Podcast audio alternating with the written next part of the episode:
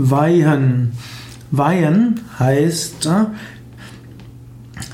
etwas segnen, jemanden segnen oder auch etwas einweihen. Weihen kann auch heißen, dass man etwas ganz widmet oder schenkt.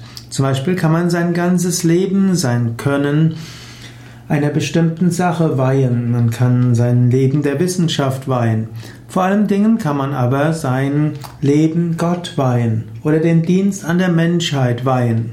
Man kann sogar einen solchen Vorsatz machen und kann sagen, mein ganzes Leben sei für den Dienst an Menschen geweiht und den Dienst an Gott.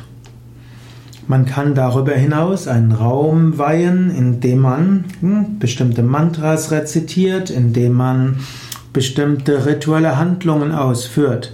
Man kann ein Yoga-Zentrum weihen, in dem man dort auch eine Puja zelebriert oder eine Homa, ein Arati, in dem man bestimmte Mantras wiederholt und in den Segen Gottes bittet. Man kann auch mit einer spirituellen Namensgebung oder mit einer Kindsweihe ein kleines Kind weihen. Und man kann auch darum bitten, dass die, dass die neue Partnerschaft eine geweihte Partnerschaft ist. Das macht man zum Beispiel mit der Heirat, auch mit einer spirituellen Heirat. Und so ist es gut, sein Leben als Ganzes zu weihen, einzelne Gegenstände zu weihen, sein Haus zu weihen, um hinter allem göttliche Kraft zu spüren.